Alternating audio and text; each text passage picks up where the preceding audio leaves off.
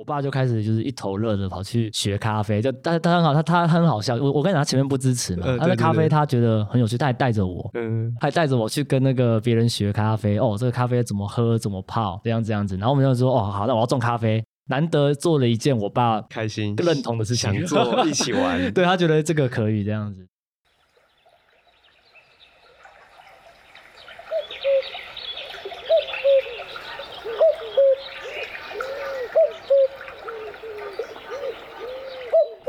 Hello，欢迎来到现代人的教育现场，在这里会分享与亲子教育与社会新鲜人的有价值资讯，让资深的教育顾问来与大家闲话家常吧。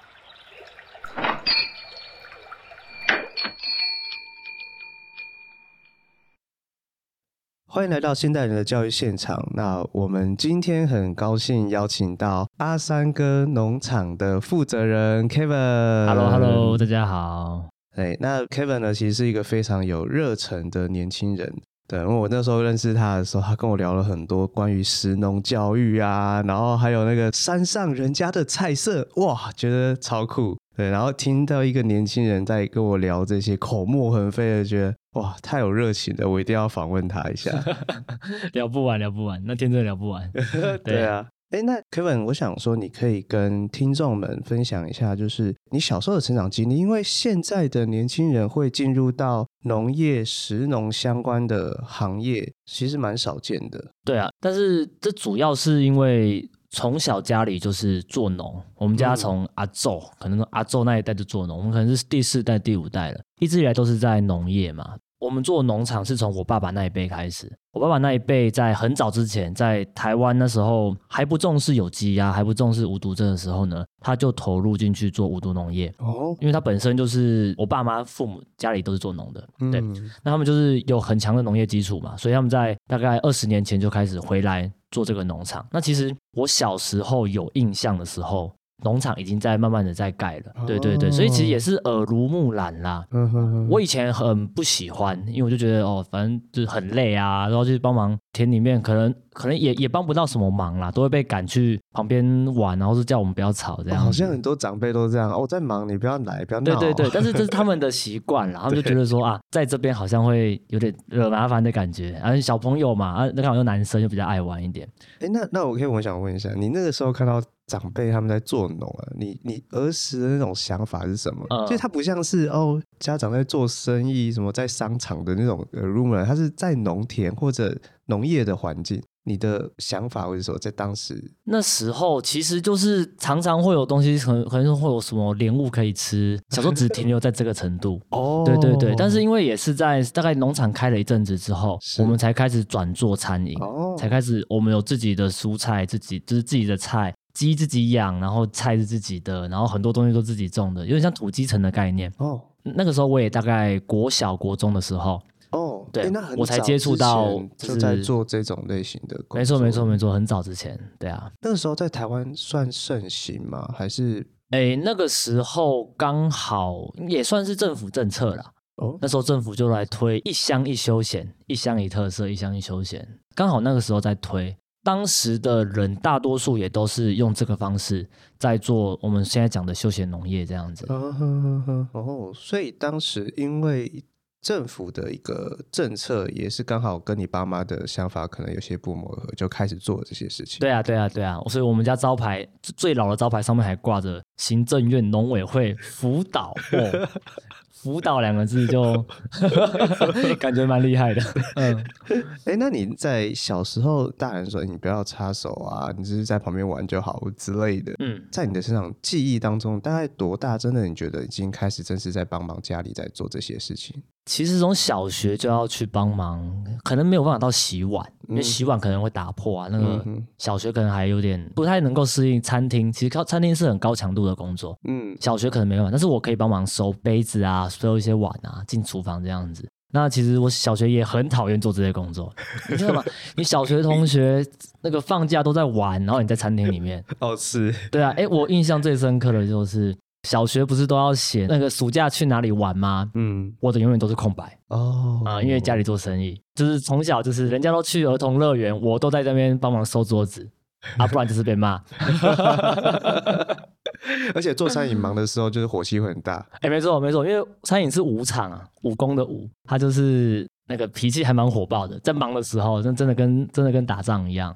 哦，哎，那 Kevin，那你从小这样家里在做这件事情，但你出了社会之后，从学校毕业，你是之前是什么学校？我是读开平餐饮。哦，餐饮，所以你就是从餐饮这一块。哎，对，也是读餐饮科。哦，对对对。你读餐饮的原因也会跟你家的小时候这些工作经历有关吗？嗯，其实没有，没有关系。当初当初是没有的，当初是没有的。Uh. 其实小时候我很喜欢艺术类的东西啦，oh. 我很喜欢音乐，我很喜欢美术。我会说，小时候梦想就是要去读个台北艺术大学之类的。嗯哼，对对，我小时候就是觉得啊，我应该会是往艺术方面发展。那谁知道成绩不是很好？我发现就是进入国中，小学其实还看不太出来，到国中我就很确定，我很不喜欢读书这件事情。所以我想说啊，不然我就国中毕业就不要读了，我就去面包店啊，就去哪里去当个学徒啊。也是因为我哥哥也是读开平餐饮啦，那他出来进到学校。因为开平是一间心理学学校，他的课纲还蛮特别的，啊，也是因为我看到哥哥哎有一些转变，然后我就我就跟我妈说，哎，我想要读这个学校这样子，对啊，也是因为不想读书进入餐饮业，对，但是却发现餐饮业其实跟想象的有点不一样，不太一样，嗯嗯，然后加上家里又是做农业的一个一个发酵作用吧。最后还是跑回来农场做农这样子，然后边做边经营餐厅。哎，那你那时候在在学习餐饮这个阶段，你出社会，你是马上回去你家餐厅工作吗？还是你其实有在外面做了一些不一样的事情？我学历只有高中毕业啦。对，我高中毕业后第一份工作是邓有奎的店啊，邓有奎的本店叫 and Company。那其实我大概十七岁出社会，第一份工作做到还不错的工作。嗯，到后面在餐饮业打滚嘛，就是你知道餐饮业就是要不断的换一些场所，你才能够学到的东西才越来越多。哦，对，对，我就换换换。大概二十一岁的时候，我回来农场帮忙。嗯，对，一阵子之后我又回到职场去了。啊，对对，那那那个时候只是纯粹帮忙啦。那时候可能想法还不太谋合，就是还还没有对上。那时候频率跟家里在做的事情还没有对上，这样子。然后我正式回来应该是二十五岁才正式再回来，所以是什么样的原因契机让你会正式要回来？哎，其实就是现在很大力在推行地方创生嘛。嗯，其实做餐饮跟做农业有很直接的上下游关系，是，那就是产地直接跟餐桌的关系嘛。当时在推地方创生的时候，我们离就是我们常常会有一些社区会有一些课，因为我们其实是农村社区啦。嗯，对，我们那个社区里面就是除了农业以外，应该没有其他产业，嗯，几乎没有其他产业。嗯、对，那其实很多的讲师会来这个社区做可能分享啊，或者他们的案例啊，或是来这边讲一下地方创生的东西这样子。然后就刚好刚好那天有那个农业局有课程在这边办这样子，我就过去听听一听，听完我就被骗回来了。我就会觉得说，哎、欸。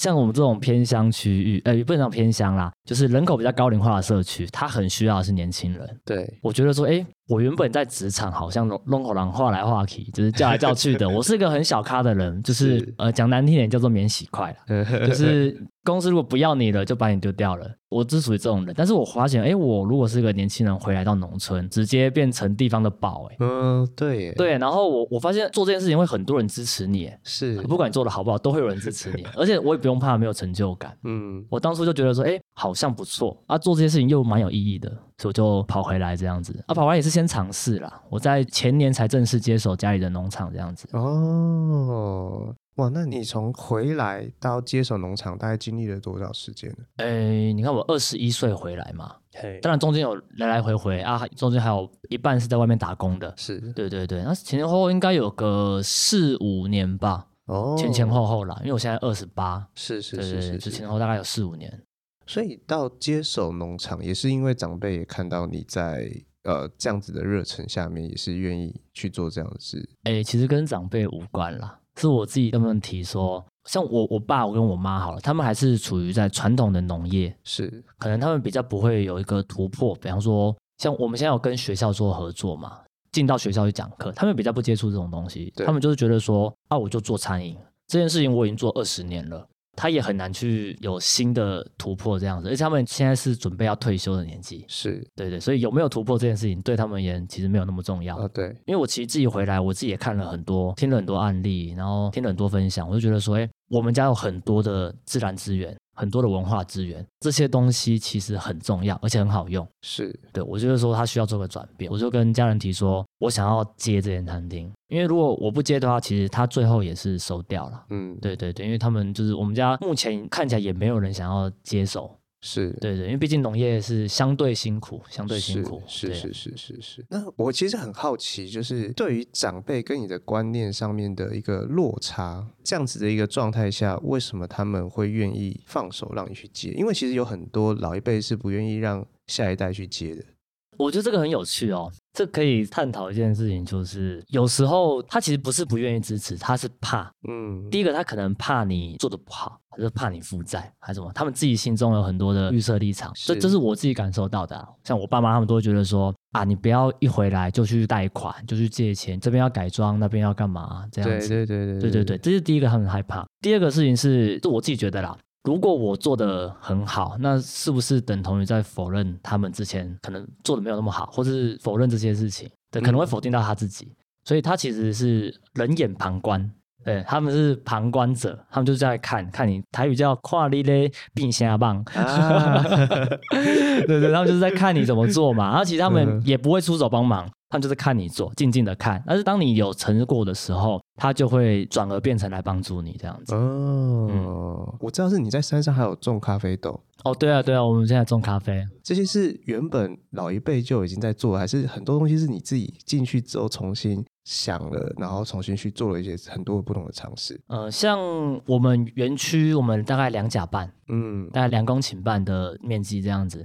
大概有一甲四都是种茶，那这个茶说是我们种的，是我们做的，但是它其实是我们阿昼那一辈留下来的茶。因为茶在山区本来就是一个以前很常见的经济作物，就是家家户户都种茶。嗯、那我们只是把这些茶从原本休耕四十几年的土地，再把这些茶树再翻找回来，让它重见光日啦，让这些茶树重见光日。这个是茶是原本就有的。那咖啡其实是我回来之后，我觉得我们可以专攻的一个项目，嗯，因为台湾的吃咖啡的人口很多，然后包含我自己本身的行业就是做西餐的嘛。其实咖啡在西餐上面有很多的料理用途，甚至是烘焙上面有很多的料理是可以做的。然后再来，茶跟咖啡都是属于饮料作物，饮料作物，所以我们就想说，哎，那我们就专攻饮料类的作物来做。所以我后面回来才开始在种植咖啡这样子哦，好有趣哦！那你一定也尝试很多，因为咖啡光咖啡豆种类就超多的，然后适不适合你那个环境、温度，应该很多很多的尝试跟历经一些失败啊，或者什么，一定有很多的事情。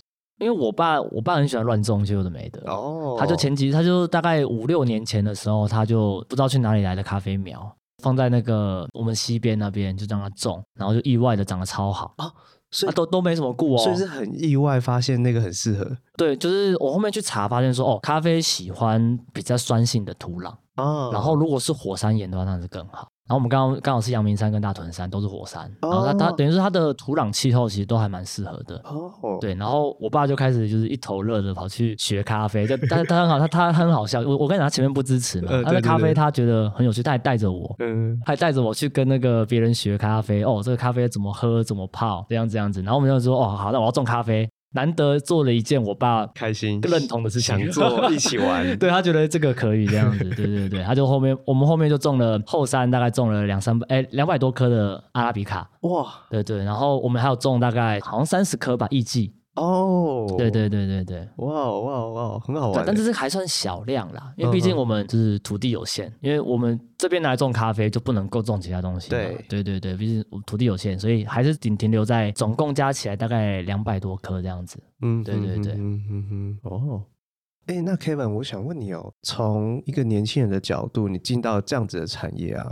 你有发现什么值得跟大家分享一些很有趣的一些洞见，或者真的要在你这样子浸泡下才可以感受到的东西呢？哎、欸，其实很多哎、欸，像我小学在山上读，嗯，但是我国中跟高中都是在都会区啊，我高中是在大安区读的嘛，所以其实我到后面工作都是在外面工作，所以我其实跟自己社区那面里面的人其实断了好一阵子，而且那时候我也搬出去住，哦，对对对对。那其实回来之后，第一件最有感触的，应该说是乡下地方真的很不便。以前我有这个认知，但是没有那么深刻过。比方说，像我们现在长大有有能力了，有摩托车会开车什么的，对对，你就会发觉说，哎，地方的老人家他很多东西需要你帮忙。然后等于是说，我现在常常一出门就会被拦下来，就是哎，你别去到，你别去迪化街，呃，迪化街外外面还出味噌啦，我要鱼皮啦，我要虾米啦，对对对，我就变成说，对对，我就记一记，常常帮他们，就是另外这种服务这样子。但这个是比较浅层面来看，比较深层面来看，其实是其实这有很多危机问题，是。因为你看，哎，人口老化又缺乏物资，更不用讲医疗，对对对。那其实，比方说好了，比较危险的东西，可能老人家没有办法单独做，比方说换灯泡这件事情。哦，对啊，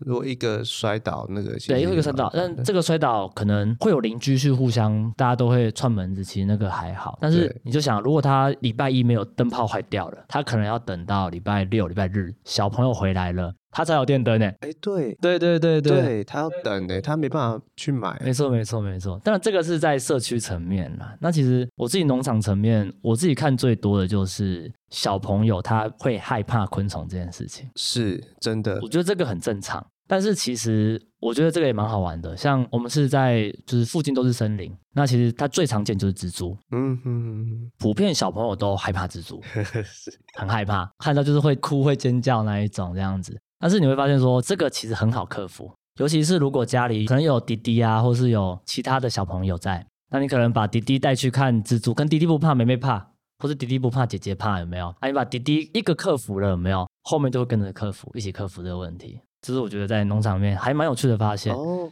对对啊，其实应该说，我看到很多小孩，他们对于像你讲到的蜘蛛啊、昆虫啊，他们的害怕有很大一部分是他们经验值太少。对，或者说可能是某一些潜移默化的行为，让他们觉得说哦，这个很恐怖。对，因为我们很常见就是家长会有点恐吓的方式。哦，对 对，这个会咬人哦，这样。因为虽然家长只是想要避免他被咬，但是请不要再恐吓你的小孩。对对对，没错没错，对，应该是要跟他讲怎么跟他互动才对。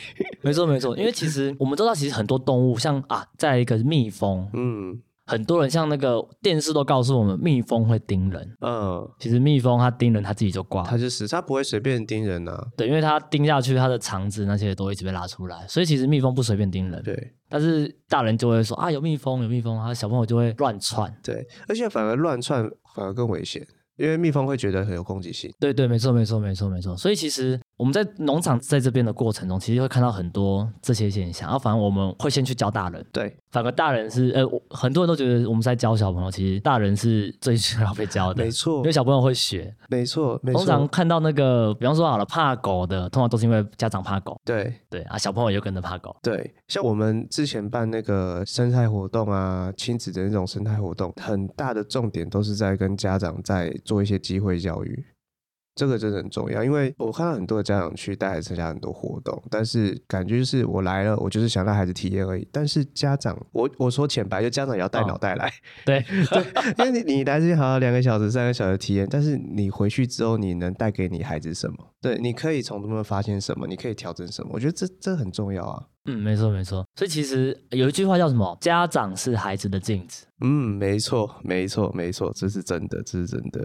哎，那 Kevin，像你现在在石农教育这样子的一个产业，因为石农教育不管是在教育的期刊里面，或者在其他的一些报章杂志上面，都很常看到这样子的一个词语。你在这样子的环境、这样子的产业，你觉得你有什么可以分享给大家一些很特殊的经历或一些有趣的案例啊？其实现在我比较常遇到的是，大家不知道什么是石农教育啦。可能在教育圈的人会知道，但是他其实没有办法去破除这个圈子，让大众普遍都认识什么叫神农教育。因为我的农场门口就挂大大两个字“石农”，很多客人都问我说那是什么意思。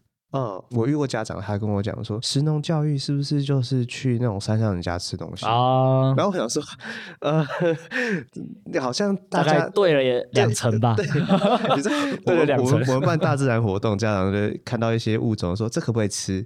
我觉得台湾人都很注重这可不可以吃。反正我觉得这也是好处，因为吃是很好的敲门砖。对，食农教育在讲的事情是。哎，这个是食育，食物的教育；对，一个是农育，对，农业的教育；第二个是安全，就是农地安全。嗯，对，哎，食安、农安、环安三件事情在讲的是农教育，在讲这三件事情。是，对，这三件事情很枯燥，是，但是你讲吃，他们眼睛就亮了。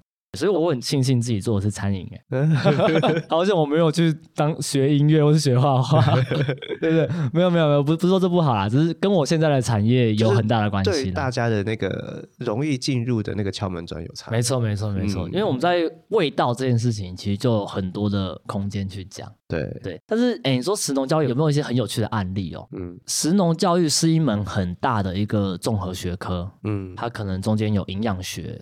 有那个美术观念也有，因为有摆盘嘛，配色嘛，就是食物美学也算食农教育一环。是它有农业这方面，然后它还有很多像现在有太阳能啊、光电啊、智慧农业啊。其实食农教育它的层面太广了。但是我自己有很喜欢一些还不错的案例，我自己喜欢的是看我看很多日本的案例啦，嗯，他们有一个是烤鳗鱼，嗯、一个烤鳗鱼很传统很传统，只用稻草去稻烧鳗鱼的一个师傅，哦，酷，他就是用这个稻烧鳗鱼这件事情，因为他很麻烦很麻烦，现在没有人要做了，是，所以他就把这件事情当成他的一个 know how，这件事情很复杂很复杂很难很难很难，在做这个的传承这样子。你这样子一讲，我觉得大家应该比较能理解，因为我觉得日本很多这样子的东西，对，因为他们有职人文化。对，日本其实有个尝试，我很想去，嗯、因为我知道日本那个月光米的故乡，哦、他们有那个传统，就是烧米果。现场烤米果，嗯嗯，然后是很传统，你自己做那个像面糊那怎么弄，然后用很传统的方式去烤。对啊，对啊，对啊。但台湾最多的可能就是像我，其实我们也有啦，就是拔萝卜做萝卜糕啊。那可能因为我每天接触，可能我没有什么，这可能对别人很新奇，对我就觉得还好。啊，对，很多城市小孩子是很新奇的。但是我就觉得，哎，很多像是这种，我像我刚刚讲的稻烧这件事情，没有人要做了，可是他很坚持把这件事情做下来。像我们农场也有一个，就是我们很坚持用大灶去炒油饭哦，生米加滚水，那个字念庆啦，一个火在一个仓，庆油崩，还有一个庆油崩，对，我们都用庆哎，啊，那个其实因为它真的很费工，从泡米到前面要炒料，炒料之后生米跟滚水一直翻炒，一直翻炒，翻炒一锅可能要炒四十分钟，哇，对，那个就是很费工的东西，但是它出来的口感就是跟人家不一样了，香气也会不一样。但是相较于现在，因为需要大量生产，大家都讲求的是效率，是，就是现在是效率化的社会，所以大家都是用蒸好直接拌料。对，我就觉得，哎，这就少了一个味道。那我们就是我们自己也是很坚持的，把这个东西要做好，因为我觉得这个就是传统，在饮食文化这块，就是我们在讲的食农教育其中一环。哦，你讲到那个一个火一个仓，那个其实很多人都不知道怎么念的，其实中文我也不会打，但是我知道那个是念请。请啊，我们讲师农教育嘛，那就是在一些很大自然的环境里面工作。嗯、就像我之前在国外的时候，其实他可能这个角度跟你会有一点类似，就是我之前在纽西兰，很多人就说那边不是退休的地方吗？你怎么可以一个年轻人待在那边待那么久？我说很好啊，我很喜欢那边的大自然啊，很舒服啊。我那时候就看到有很多人来纽西兰之后，就来一年，就说我要回去了，我要搬到纽约去，我想要去那种大城市。我觉得真的没有夜生活，真的很很痛苦。像你在这种农业的这种环境、大自然的环境，你历经的这些，从在亲近大自然到这些所有的现在的转型，你有产生什么职业倦怠的一个阶段吗？或者有什么困难？你觉得对你来讲是一个很需要去克服或者已经克服的东西？应该说，如果是职业倦怠的话，应该就是像现在这个季节吧。现在刚好是春暖花开嘛，然后刚好也是人潮的时候，那你看就是人一波一波的，一波一波的来，其实那个草长的速度也很快。嗯，然后当你就是每天都在做同样的事情的时候，嗯，就是那个时候职业倦怠就会来了，就会觉得哦，怎么睁开眼睛，今天又要开店了。然后说睁开眼睛，那个草怎么又长了五公分？哎，这不是上上个礼拜才除过吗？怎么今天好像又发了新的芽起来了？呃，哎，因为我们是做无毒农业，我们不用药嘛。但如果用药的话，一切都很好解决。但是我们就是不用药，所以相对性就很麻烦。就是看到那个草又要长了，还是说？你重复的不断做这些事情的时候，就会开始职业倦怠。对、嗯、啊，你说怎么克服哦？其实，因为我们现在主要的经营方式都是经营熟客啦，讲成就感好了，其实你会看到很多熟客，他下次来，他会拿照片给你看，说，哎，可能几年前我们在这边拍照啊，哎，然后今天那个我们一样在这边，一同样一群人又在这同样位置拍照，嗯哼，对对对，这个时候你的成就感就会来哦，对对对，然后再来就是，其实我们会跟客人聊天啦，嗯，对，因为我们主要刚刚讲主要进行熟客嘛，所以其实如何跟客人 social 也是我们的工作之一。其实我觉得跟客人聊天是解决我职业倦怠最好的良药。哦。对，第一个是因为客人其实都还蛮好玩的，而且我我觉得我们家都是好客。是，是，我觉得跟客人聊天这件事情，就是可以舒缓我的 我的忧郁，因为毕竟我每天关在这边嘛。你说哦，虫鸣鸟叫，可是我每天都被吵到，吵到我只想静静。那个蝉的叫声叫到耳膜会痛，我就是觉得哦，哦，我每天只想安静这样子。对，对，但是跟客人聊天就是舒缓我每天工作的，就是这些重复性的事物这样子。对，像如果我们很少接触，没有像你这样浸泡在那边的，去了那种地方，觉得哇，好放松啊，好开心啊，嗯、然后跟。那边的人聊天也会很开心，对，对对，所以这样子的状态反而还感染到你在那边的人，感染到那个很开心、很舒服的氛围。嗯，没错，没错，没错。哦，很有趣，很有趣，这我还没有想过哎。其实待久了，我觉得都会啦。嗯、我觉得这些一定都会有的。嗯、但是我觉得我们也算是服务业的一环啦。对，对，跟客人互动啊，其实。自己要想办法去排解这个问题。嗯，对啊。哎，那在这份工作的话，你觉得你磨练到了什么？你你学到了什么东西？因为我们在这个节目当中，很希望让很多不管是家长或者社会新鲜人，或者其他对于这样子的工作环境有兴趣的人，或者想要更理解、更深度的人，他们可以知道说。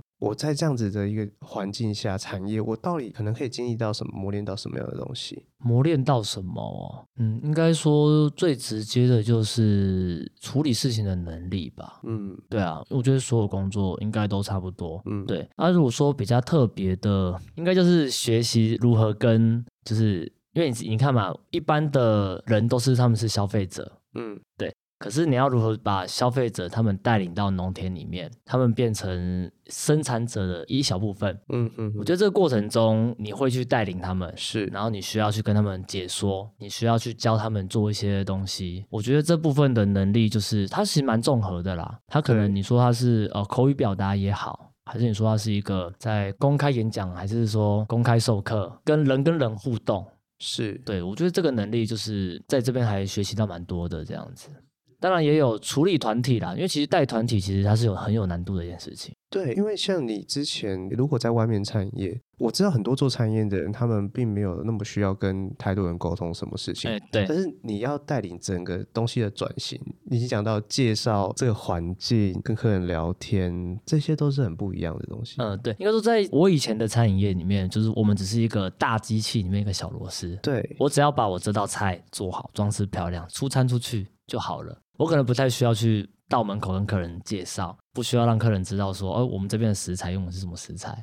对的，我可能不用讲那么多，我只要做就好了。有单来我就出单这样子。对对，但是回来这边它就变成一个综合的，我所有事情都要做，嗯、然后我整个脉络我都要很清楚。哎，那你现在在你们的自家餐厅上面呢？未来啦，你有什么新的计划吗？让你现在的餐厅或者农场？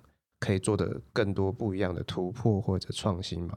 嗯，我们现在有逐渐在往我们讲的 SDGs，就是联合国的永续指南的一长串的指标里面，对，我们有努力在往这块去做。嗯、那我们接下来会开始进行到碳盘查，碳盘查，对，我们要来计算出我们到底。我们的茶树啊，我们这些作物啊，它的固碳能力到底有多少？哦，然后以及像我们现在有做很多的旅游，都是不鼓励开车，嗯，使用比较环保，我们用大众运输加上走路的方式，哦，我们实际来算出来这些旅程到底减了多少碳，然后甚至是我们现在还有目前在研究阶段，就是我们农场的哪些可以转换成太阳能。来减少我们的尖峰时段的使用电量，然后再来才是说，哦，我们作物如何跟电去共存，是对啊，然后再来，其实水也是啦，因为其实 SDGs 是个好大的一个东西，它有好多指标，好多好多指标。那其实我们努力在做这件事情。哦，对。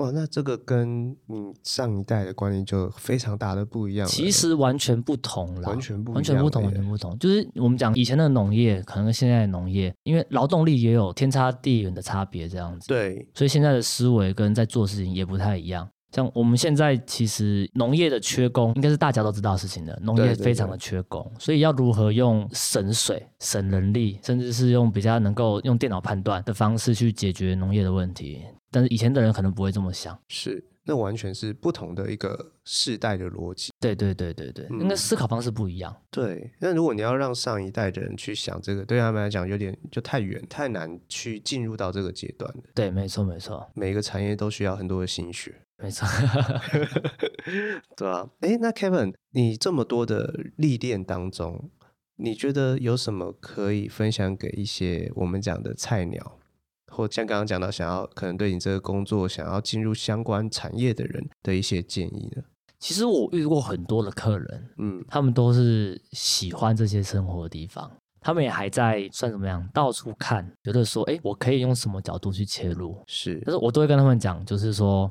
绝对不要一头热的直接钻进来。是，我们先找一块地，可能小小的就好了。是，我们先试看看，因为毕竟台湾农业有很明显的问题，就是你要么种好玩，是啊，如果你要做要有经济效益的，你一定要有面积，但有面积就会牵扯到我要有相对性的人，是，我要有相对性的这些，反正它有一连串的事情会发生，所以我们都会建议说，如果可以先用尝试的方式。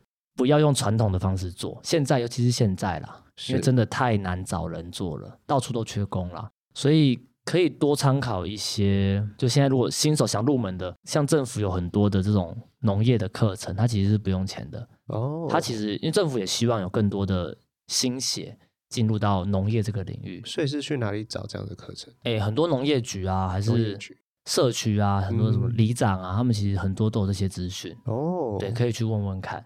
然后，当然，政府也有很多相对应的一些政策啊，在会在他们的可能农委会啊，或是市政府里面会有公告这样子。对，而这些课程大部分都是免费的，嗯，啊，甚至有些还有奖励哦，有些还有些是还有奖励的。对对，就是你可能像他现在就有新进农民的奖励，就是你回来，然后你只要写好你的经营计划。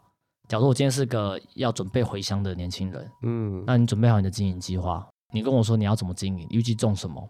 你接下来两年内、五年内的计划是什么？他反而是会有一些每个月的补助去给你的，因为他要鼓励回来。因为台湾的农业人口，你知道几岁吗？平均五十吗？再高六十，六十四点五还是六十六十四点多少？很高哎、欸，平均人口呃，平均年龄哎、欸，一个产业的平均人都是六十几岁。他们再做五年，可能就退休了。哦，应该说六十四已经可以退休了。已经是退休阶段，已经退休阶段了。因为其实，在乡下很多地方的农地已经没人在耕种了，很明显了。哎，但是都是哎，其实不会荒啦，因为台北人喜欢来种。哦，对，都市人喜欢来种。对对，那其实就是对当地老人家有好也有坏啦。是，就是啊，他他不需要耕作，但是他可以转做租金收入这样子。是，但是坏就是他可能当地的一些文化就会不见。比方说，这边以前大家都种稻，啊，现在大家都种菜，水田就不见了，嗯、水田文化也不见了，栖息在这些水田里面的生物也不见了。对，它可能会相对应的会有很多的问题，但是，嗯，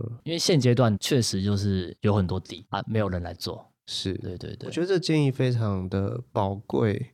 就像你刚刚讲的，先弄一块小的地，先弄，先先尝试。就像你也提到的，草每天在长，你你愿意每天割吗？对啊，对啊。而且其实做农是蛮，农业就是一个一分耕耘一分收获嘛。是我做多少，他就回馈我多少。我很用心照顾这棵菜。他就会回馈给我，这个那个是很直接的，对，对，对，那个是很直接性的东西，所以我能够理解那种开心的感觉，看到他成长之后采收才来吃，那种新鲜干净这种感觉，我觉得我也觉得我可以体会。像我看过还蛮多人的，就是直接租了一块地，是可能一次租了可能有三分地。三分地就可以把一个农民搞到那个没日没夜了。哦，对对，然后如果一回来就做有机，每天在菜园里面抓虫，半夜都顶着头灯在抓虫，其实蛮累的。对对对，做农业有很多方法啦，不是只有种田而已。像我刚刚讲的，诶，有很多的可能高经济的作物啊，还是像我们做到休闲这个产业，还是说我们做到食农教育这个产业，它才比较能够有产值，让你讲年轻人还是说退休人士想要在这边做一些自然活动的人，他能够有稳定的收入来源。那当然前提是，如果他不缺钱，其实做这些也很开心。那我觉得无妨。是的，但是如果是一个年轻人要回来，他工作是一定要有前途，那我觉得就可以多去政府的一些课程，然后这些课程大部分都是免费的。嗯，多去看一下案例，想清楚再做这样子。也是。那 Kevin，以你这样子的历练呢，你会觉得有什么样的资讯你可以分享给家长们？我们讲了，虽然现在你还没有小孩，没结婚，但是我们相对也知道说，家长也会担心孩子选择工作这件事情。嗯、对，那如果假设小孩未来想要做这种性质的工作的话，家长可以在孩子在还没进入前或在成长的历程中，可以提供什么样的协助或帮助，让这孩子可以有一些更多的养分？让他未来更容易进入到这样的产业。哎、欸，我觉得如果要进入到你说，我们讲广一点好了，是进入到偏乡工作啦。是，我觉得要先带领他从脱离那种传统的资本，是对，因为你进到偏乡的时候，其实像都市很多的是，比方说人流是，就是传统的可能商业逻辑都是哦，黄金店面，人潮就是钱潮，对对对，对，传统观念可能是这样子，对。那到偏乡，它其实它的商业模式它很不一样，是，然后甚至说它的工作模式也很不一样，就是可以多带领孩子去了解一些自然资源。我们除了刚刚讲的资本以外，我们可能要多去看一些文化资本的东西，一些自然资本的东西。这些东西它也是资本哦，是，但是它跟都市的资完全不同的概念，可能可以多去了解这些方面的一些资讯。嗯，因为其实，在偏乡地区，他们对自然资源是很重视的。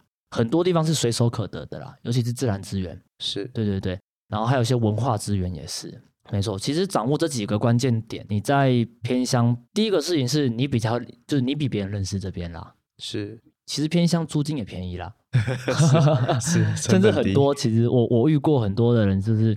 其实那个价格是真的很便宜啦，对，所以他在其实你说进到偏乡做创业，还是像自己做我们这种产业的，其实它的成本相对性很低。对，那我自己觉得别人没有，我们有的就是自然资源跟文化资源。是，我觉得这块要多去琢磨，多去琢磨，可能古迹呀、啊，还是像像一样环保意识啊这些的，多去建立一些这些观念。是。嗯，其实像你讲到那个自然资源随手可得的那种感觉，嗯、我之前去一个算是偏乡的聚落，一些村落里面，因为有一些游客会去那边呃去享受大自然，就看到那边的路边的店家就在卖一些，就像可能肉桂叶啊啊，然后很多城市人。哇，这么大一包哦，才卖这样子的钱。然后我想说，如果你知道肉桂树长什么样子，其实是可以直接摘的。对啊，对，没错，没错，没错。其其实这个就是资讯落差啦。对，对，这就是资讯落差啦。就像是，其实我们也是啦。我们也是，其实很多东西他们在我们那边是很常见的。对，我们这个就叫做我们的寻常，别人的不寻常。对，这个就是我们在做体验设计的时候很重要的一个，我们一定要抓住这一个，是，就是我们的寻常生活的事情。比方说，我刚刚讲的大灶炒油饭这件事情，在偏向地区是再平常不过的事情，是，或许在都市人眼里，它就是流量密码这样子。是是是是是，对。然后我那时候还有跟那边做农的一些店家聊天。他们就说他们会卖肉桂叶，是他女儿的想法啊。他女儿就觉得这些东西也是长在树上，然后把它摘下来，对啊，摘下来放一个袋子里面就可以卖钱。对啊，它也可以蒸馏精油，哎，对对，还可以蒸馏精油，对，可以做很多东西。把叶子再浸到那个蒸馏的里面桶子里面去，嗯，还可以把蒸馏出肉桂精油。对，所以很多很好玩的东西，对不对？没错，它其实你要多去。第一个是因为这些资讯其实它相对性没有那么像学校这样会教你，是对，所以其实你要多去问一些当地的老人家。嗯，像我我也是我们种茶的哦，嗯，我也是到后面才知道我们茶叶可以喝，嗯哼，茶叶可以泡茶，嗯哼，啊，我们茶籽是可以拿来榨油嘛，茶籽那个壳哎也可以泡茶。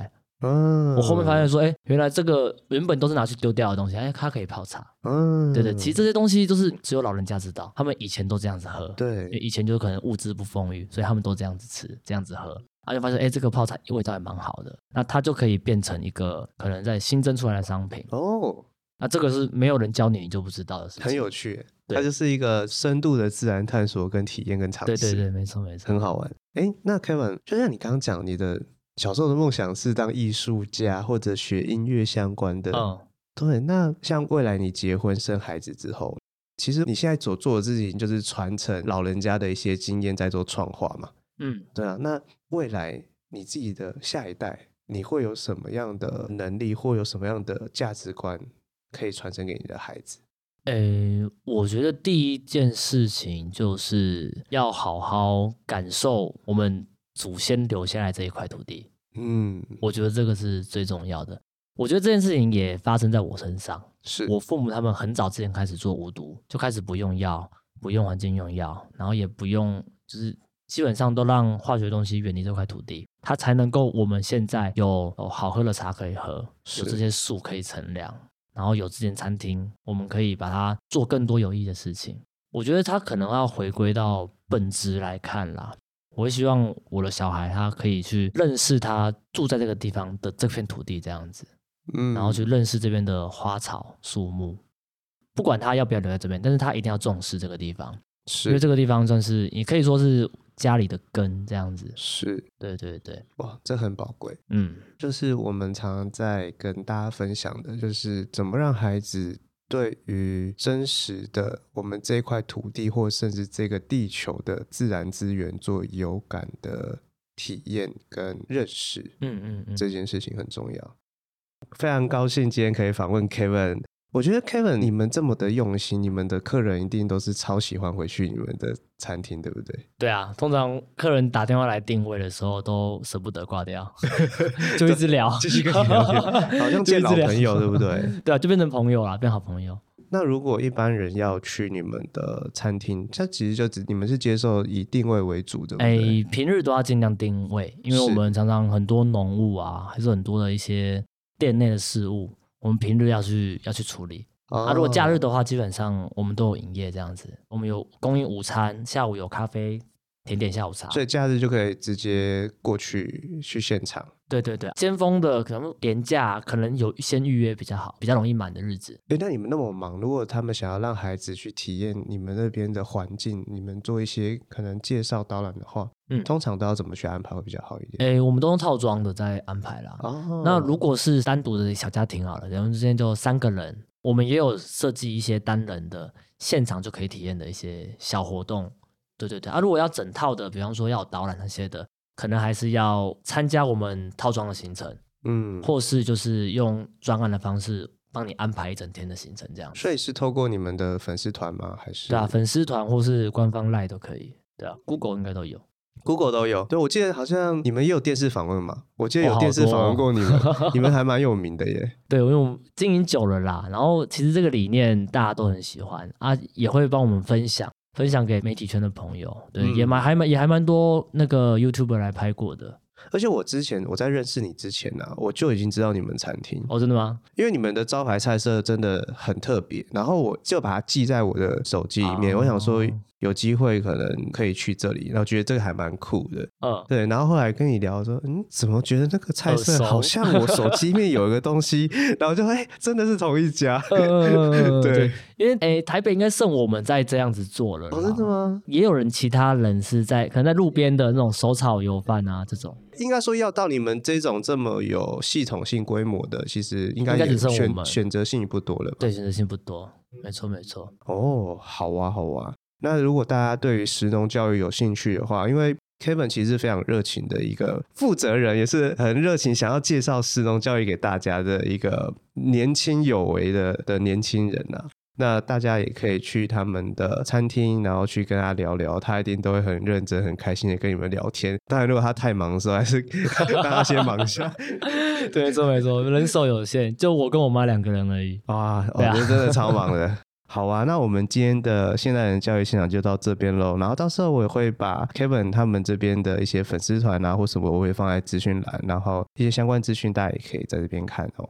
好，大家可以订阅、分享，然后呃，如果对于不管是今天讲的食农教育，或者有什么教育议题有兴趣，想要再更了解的，也都可以直接 email 给我们。那到时候我们也会看一些议题，也可以帮他做一些不同的主题节目。好，那今天现在教育现场就到这边喽，大家拜拜，拜拜。